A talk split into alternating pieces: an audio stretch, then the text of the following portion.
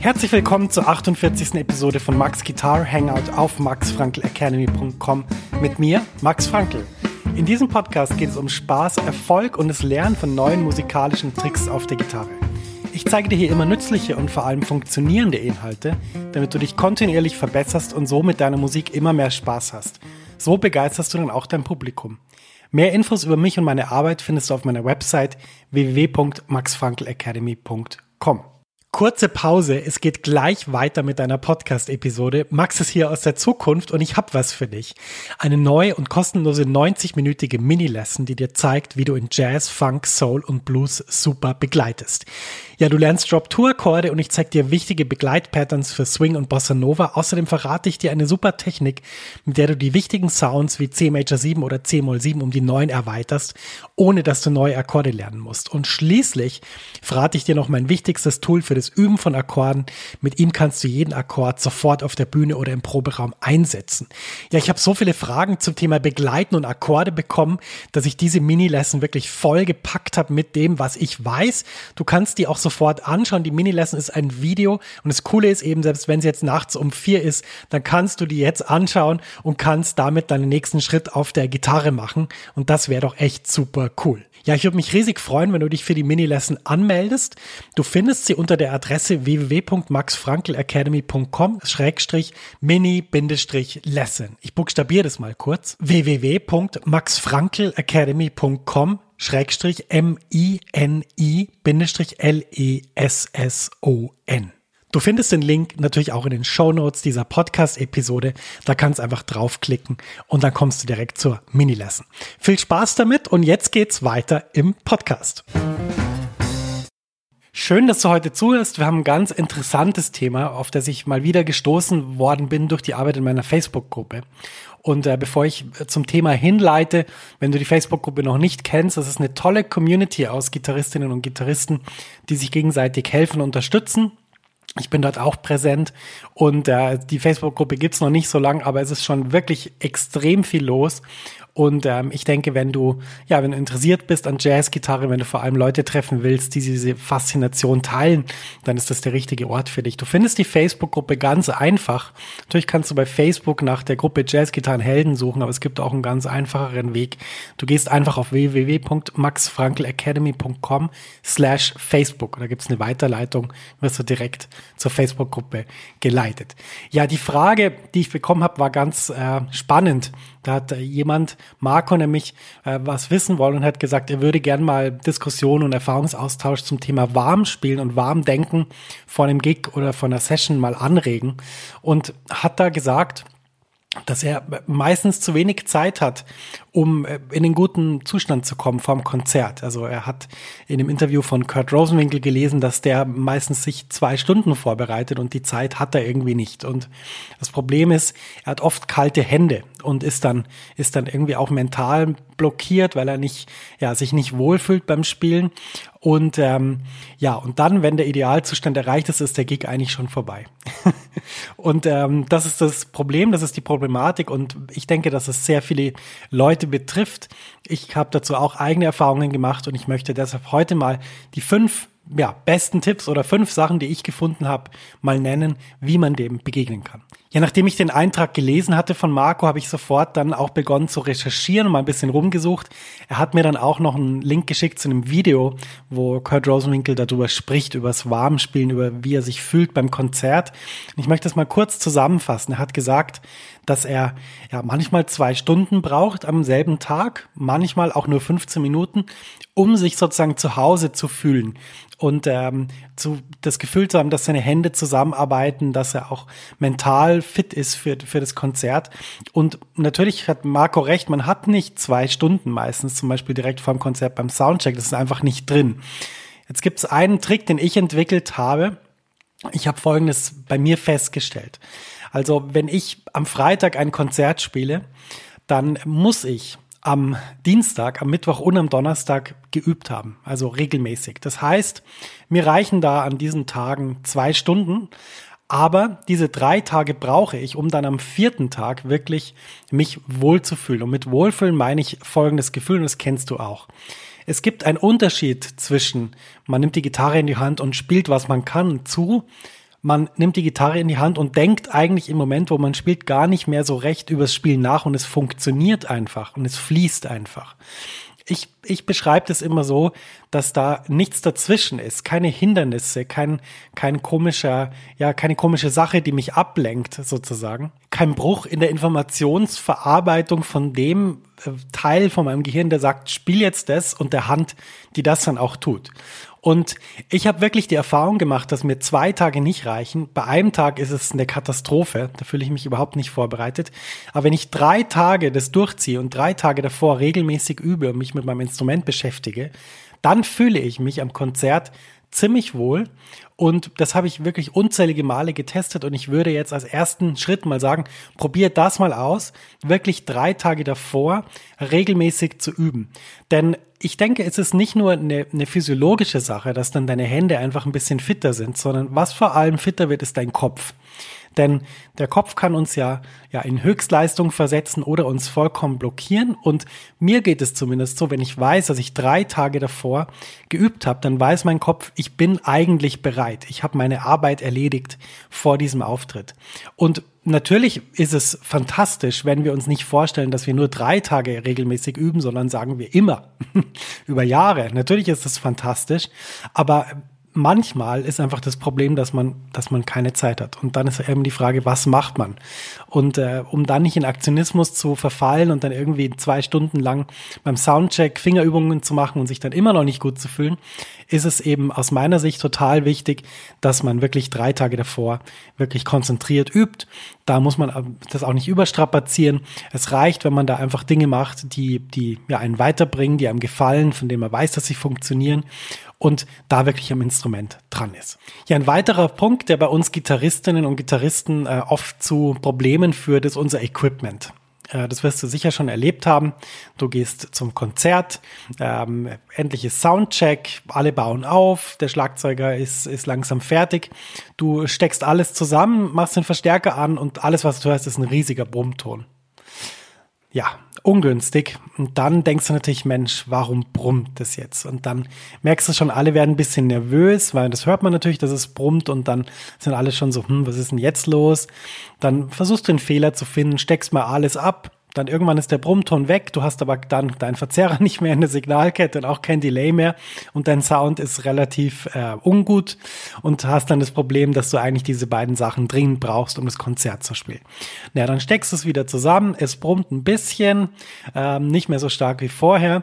Ähm, dann kommt der Zeitdruck, dann sagen sie langsam, Mensch, hast du es jetzt langsam? Dann sagst du, ja, mh, hm, ja, eigentlich nicht, aber gut, machen wir weiter. Und dann bist du schon nervös, fühlst dich unwohl mit deinem Sound und bist allgemein in einer, in einer schlechten Verfassung, würde ich jetzt mal sagen. Das heißt, mein Trick davor ist, wenn ich weiß, dass ich bestimmtes Equipment einsetze und ich wechsle auch je nach Konzert das Equipment, das heißt, ich spiele nicht immer mit dem gleichen Pedalboard, dann muss ich das davor gecheckt haben. Das heißt, zu Hause stecke ich das ein, stecke die Gitarre ein, schaue, ob alles funktioniert, schaue, ob nirgends ein Wackelkontakt ist bei den, bei den Steckerkontakten, bei den Kabeln und wenn ich dann das Gefühl habe, es funktioniert alles, dann packe ich es ein und nehme es mit zum Gig. Natürlich gibt es dann immer noch den Fall, dass mal am Gig dann was kaputt geht oder im Soundcheck kaputt geht. Aber die Chance ist dann viel kleiner, weil ich es ja davor gecheckt habe, dass es eigentlich ja funktioniert. Und seit ich das so mache, passiert mir diese Situation, die ich beschrieben habe, nicht mehr. Wenn wir dann beim Konzert sind und unser Equipment zu Hause gecheckt haben, dann geht es eigentlich darum, in Ruhe aufzubauen. Und ich bin da ein gebranntes Kind. Ich konnte sehr oft nicht in Ruhe aufbauen. Das hatte verschiedene Gründe. Einen möchte ich mal schildern. Ich habe sehr oft in Bands gespielt mit Bläsern, also mit, mit Trompetern oder mit Saxophonisten. Und das Problem war, dass die immer viel früher mit dem Aufbau fertig waren als ich. Das heißt, die hatten ihre Trompete zusammengesteckt, während ich noch halb irgendwie meine Kabel versucht habe zu sortieren oder den Sound einzustellen oder überhaupt mal eine Dreifachsteckdose zu organisieren beim Tontechniker, damit ich überhaupt ähm, alles mit Strom versorgen konnte. Ja, und dann beginnt das, dass man am Boden ist, mit seinen Effekten beschäftigt ist, rumsteckt und, und schaut, dass man möglichst gute Positionen für einen Verstärker findet. Und neben einem werden Dreiklänge und Tonleitern gespielt. Und während man versucht, gut zu hören, ob irgendwo in der Signalkette ein Problem ist oder ob irgendwas brummt, hört man eigentlich nur C, E, G, C, E, G, über drei Oktaven. Naja, das sorgt für ein gewisses Stresslevel. Und ich muss sagen, dass für mich dieses in Ruhe aufbauen sehr, sehr wichtig ist. Weil es ist eine Vorbereitung zum Konzert und ich muss da sicher sein, dass alles funktioniert. Ich kann nicht den falschen Ausgang vom Verzerrer in den falschen Eingang von irgendeinem anderen Gerät stecken ähm, oder zum Beispiel nicht merken, dass ich aus Versehen das falsche Kabel eingepackt habe oder dass ich nicht merke, dass zum Beispiel das Delay leider seit eben gerade einen Wackelkontakt hat. Ja, das muss ich kontrollieren können und deshalb muss ich in Ruhe aufbauen. Und wie man das organisieren kann, ist, dass man einfach in der Band sich abspricht. Weil ich habe dann die Erfahrung gemacht, äh, man versucht dann trotzdem aufzubauen, man, man versucht irgendwie die, die Geräusche auszublenden und irgendwann, irgendwann, wenn der, das Frustlevel groß genug ist, weil, weil irgendwas brummt und man nicht weiß warum, sagt man dann, hey, könntest du nicht woanders spielen? Und das ist schon schlecht. Für die Band äh, Hygiene ist es schlecht. Deshalb würde ich sagen, das muss man davor besprechen man kann sich übrigens auch sehr gut mit dem Schlagzeuger absprechen. Ähm, man kann in einem Moment aufbauen, wo der nicht gerade in voller Lautstärke am Soundchecken ist und irgendwie die Bassdrum voll durchtritt. Und da muss man sich einfach absprechen in der Band. Aber das ist ganz, ganz wichtig. Und ähm, probiert es mal aus. Mir gibt es eine große Ruhe, wenn ich weiß, ich kann in Ruhe aufbauen. Ich habe genug Zeit und ich kann wirklich schauen, ähm, ob, ob da alles funktioniert bei mir. Ja, wenn man dann aufgebaut hat und in Ruhe Zeit hatte zu schauen, ob wirklich alles klappt, dann muss man natürlich den Sound einstellen, bis man zufrieden ist. Jetzt werden viele Leute sagen, wieso? Ich habe doch meine Effekte und meine Gitarre und mein Amp, ist doch eigentlich alles gecheckt, kann ich eigentlich auch zu Hause machen.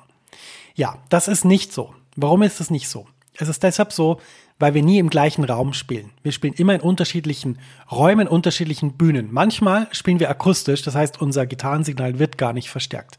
Manchmal wird unser Gitarrensignal verstärkt. Öfter wird unser Gitarrensignal verstärkt, denn die Situation, dass wir akustisch spielen, gibt es eigentlich nur in ganz kleinen Clubs.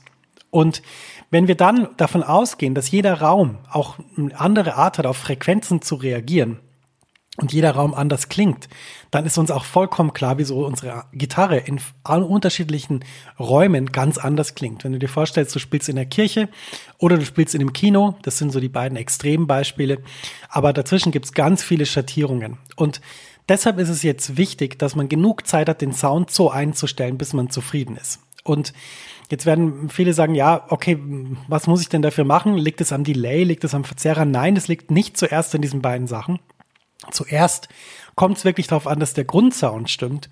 Was man dafür macht, ist einfach, dass man die, die Bass, Treble und Mittelregler, die man am Verstärker hat oder sogar am Bodenpedal, wenn man ein EQ-Pedal hat, dass man die einfach mal auf Mittelstellung bringt und dann mal schaut, wie es klingt. Und dann kann man jeweils an jedem Regler versuchen zu ändern, bis man mehr zufrieden oder weniger zufrieden ist. Das gleiche gilt auch für die äh, Tonregler an deiner Gitarre, die meistens ja am, am, äh, ja, am Tonabnehmer dran sind, ja, beziehungsweise sich auf einzelne Tonabnehmer ähm, regeln lassen. Bei Gitarren mit Humbuckern zum Beispiel ähm, funktioniert das wunderbar. Das heißt, da kann man den Sound sehr gut ändern und natürlich auch am Verstärker. Und das ist erstmal wichtig, einen Grundsound einzustellen, der in dem Raum, wo man ist, funktioniert. Das hat auch was mit Lautstärke zu tun, hat aber vor allem auch was mit dem EQ zu tun. Das heißt, wenn du einfach viel zu viele Höhen hast und das ist ein Raum, der eh schon vielleicht so die Höhen sehr, sehr stark pusht, dann kann es einfach sein, dass dein Sound wahnsinnig spitz ist und viel zu wenig Boden hat. Deshalb, so lange den Sound einzustellen, bis man zufrieden ist, ist eine sehr wichtige Sache. Und ich möchte da auch mal einen Vorschlag machen. Nimm dir da auch mal 10 bis 15 Minuten, wo niemand äh, sagt, Mensch, was ist denn jetzt los? Geht's jetzt endlich weiter? Denn oft wird es so als, ja, es wird so wahrgenommen, als der Gitarrist dudelt jetzt irgendwas oder übt ein bisschen. Aber das ist absolut falsch, sondern wir stellen unseren Sound ein und zwar so lange, bis wir zufrieden sind, so lange, bis wir uns wirklich wohlfühlen mit dem Sound. Wenn du jetzt aufmerksam zugehört hast, ist dir aufgefallen, dass nur der erste Punkt mit dem direkten Üben des Instruments zu tun hatte und dass die Punkte zwei bis vier jetzt eigentlich sich damit beschäftigt haben, was wir im Vorfeld des Konzertes so machen müssen und vor allem wie. Jetzt kommen wir zum fünften Punkt. Da geht es jetzt tatsächlich ums Warmspielen und um meine Erfahrungen beim Warmspielen. Gut, wir sind jetzt also beim Soundcheck. Ähm, jedes Instrument hat, hat den Sound gecheckt, wir auch. Wir spielen vielleicht als Band noch ein Stück. Und ähm, das würde ich auch tun. Das ist immer eine gute Übung, um auch nochmal den Sound von deinem Instrument im Bandkontext zu hören. Warm gespielt sind wir allerdings jetzt natürlich noch nicht. Jetzt gibt es folgende Möglichkeiten. Erstens, das ist eine, eine, eine, Möglichkeit, die ich sehr gern mache. Wenn der Soundcheck vorbei ist, dann frage ich einfach, hey, stört euch, wenn ich noch eine Viertelstunde mal ein bisschen spiele? Meistens stört es niemanden, denn die Musiker gehen dann so in Richtung Garderobe. Der Tontechniker, der tut vielleicht noch ein bisschen seine Kanäle beschriften oder der, der vom Licht stellt noch ein bisschen das Licht ein. Das heißt, oft ist es auch so, dass dem vom Licht es sowieso gefällt, dass du noch ein bisschen spielst, damit er sein Licht besser einstellen kann. Und was ich dann tue, ist, ich spiele einfach noch ein bisschen mit dem Sound, den ich da am Verstärker äh, höre auf der Bühne und dann spiele ich Übungen, die ich immer spiele, wenn ich mich warm spielen will. Das sind so Übungen wie zum Beispiel eine Durtonleiter über das ganze Griffbrett spielen. Das heißt, ich spiele G-Dur, As-Dur, A-Dur, B-Dur und so weiter und versuche so ähm, sozusagen über das ganze Griffbrett die Übung zu spielen ähm, mit unterschiedlichen Einteilungen, zum Beispiel in Achtelnoten, in Achteltriolen, in Sechzehnteln und so weiter und versuche so eine gewisse Fitness zu bekommen. Das sind andere Übungen, die ich immer wieder mache und da musst du auch schauen, was sind die Übungen, die du sozusagen kennst, die dir Spaß machen, die, die, wo du weißt, dass die rechte und linke Hand sich sehr gut synchronisieren können während diesen Übungen. Das mache ich. Wenn ich dann damit fertig bin, gehe ich von der Bühne. Dann kann es sein, dass ich vielleicht kurz in eine Banane beiße, dann weiter die Gitarre nehme, mich irgendwo hinsetze und dann habe ich so ein, ja, wie soll man sagen, so eine Menge an Auf Aufwärmübungen, die von denen ich weiß, genauso wie ich sie jetzt gerade beschrieben habe, dass sie einfach mich auf der Gitarre fit machen. Und die spiele ich dann. Und wichtig ist mir hier vor allem, dass ich schaue, dass linke und rechte Hand wirklich immer näher diesem Gefühl kommen, dass es eigentlich eine Hand ist oder eine Bewegung oder vor allem eine Sache, die aus meinem Gehirn, aus meinem Willen kommt, was ich spielen will, ohne störende Faktoren in der Mitte sozusagen. Und das versuche ich zu erreichen. Wenn ich da 30 Minuten spiele, dann bin ich wirklich super vorbereitet für mein Konzert. Und meistens, das kennst du, geht man dann ein bisschen essen. Ähm, da ist mein Tipp, äh, nichts zu schweres Essen, denn sonst ist äh, die ganze Energie bei der Verdauung und, und nicht mehr beim Gitarre spielen. Ähm, das kann einen sehr großen Unterschied machen. Dann sind wir langsam schon Konzert fertig, haben uns umgezogen und auch dann nehme ich mir nochmal zehn Minuten Zeit und spiele mich warm. In dem Moment, wo ich dann auf die Bühne gehe, weiß ich, dass ich alles gemacht habe, um fit zu sein. Wenn ich jetzt merke, dass irgendwas nicht stimmt, dass ich immer noch ein bisschen kalte Hände habe oder so, dann versuche ich zum Beispiel, die durch Reiben warm zu bekommen. Aber das Wichtige ist wirklich, dass in meinem Kopf ist, ich habe alles gemacht, was man machen konnte, um fit zu sein. Und ich bin überzeugt, dass bei mir der Grund, warum ich mich auf Bühnen wohlfühle, vor allem darin liegt, dass ich im Kopf weiß, ich habe alles gemacht dafür, ich bin zufrieden, ich muss keine Angst haben. Und wenn man dann versucht, während des ersten Stückes in den Flow der Musik zu kommen, hat man eine sehr gute Chance, dass man auch die, den restlichen Gig über sich wirklich wohlfühlt. Und hier möchte ich nur noch einen ganz wichtigen Tipp geben, den man aus dem Üben und Spielen im Flow kennt. Ähm, dort sagt man nämlich, dass wenn man müde ist, dass man auch müde spielen soll oder müde unterrichten soll. Also nicht gegen das eigene Körpergefühl ankämpfen soll. Das gilt hier natürlich genauso beim Spielen eines Konzerts. Wenn du dich jetzt zum Beispiel so fühlst, als wärst du noch nicht ganz fit oder als, als wärst du ein bisschen müde, dann fang auch so an zu spielen. Versuch dich nicht von 0 auf 100 in irgendwelche Hochleistungslinien zu verstricken, sondern versuch dann was zu spielen, was deinem Gefühl entspricht. Und so kommst du beim Spielen total in den Flow und so bin ich auch sehr überzeugt davon, dass du die Problematik irgendwann nicht mehr kennen wirst, dass du zum Beispiel kalte Hände hast oder dass du dich nicht wohlfühlst, dass du mental nicht in der Musik bist und dass du so sehr viel Spaß hast auf den Bühnen, auf denen du auftrittst. Ja, das klingt jetzt nach einer kompletten Philosophie fürs Warmspielen setz mal einzelne Punkte davon um. Man muss nicht immer alles so machen, wie einem jemand das rät. Man muss auch nicht alles umsetzen, um eine Verbesserung zu merken. Auch kleine Dinge mehr bewirken eine Verbesserung. Das heißt, probier die Sachen einfach mal aus. Ich möchte jetzt im Fazit nochmal kurz die fünf Punkte nennen, die ich äh, ja für wichtig erhalte. Das ist erstmal das regelmäßige Üben. Bei mir mindestens drei Tage davor. Dann natürlich das Equipment zu Hause zu checken, dass alles funktioniert. In Ruhe aufbauen, das heißt, sich da nicht stressen lassen. Äh, schauen in Ruhe Ruhe, ob alles wirklich auch funktioniert, ob, ob der Sound auch am, am Amp ankommt. Dann natürlich den Sound so lange einstellen, bis man wirklich zufrieden ist. Und dann der letzte Punkt, sich wirklich warm spielen nach dem Soundcheck und dann natürlich auch kurz vor dem Konzert und gewisse Übungen spielen und irgendwie in den Flow versuchen zu kommen in der Musik beim Konzert, damit dann auch alles wirklich fließt und man auch glücklich sein kann. Ich wünsche dir viel Erfolg mit diesen Tipps und hoffe, dass wir einen Beitrag leisten konnten, dass du dich bei jedem Konzert jetzt immer total wohlfühlst. Das war die 48. Episode von Max Guitar Hangout. Ich möchte am Ende auf meine Facebook-Gruppe hinweisen. Die trägt den Titel Jazz-Gitarrenhelden, effektiv und mit Spaß Gitarre lernen. Diese Gruppe ist eine wachsende Community, die sich immer gegenseitig bei schwierigen Fragen oder Themen hilft. Ich bin natürlich auch dabei und natürlich helfe auch ich, wo ich kann. Geh einfach auf www.maxfrankelacademy.com slash Facebook. Das ist natürlich völlig kostenlos und unverbindlich für dich. Es gibt keine Mitgliedschaft, kein Abonnement.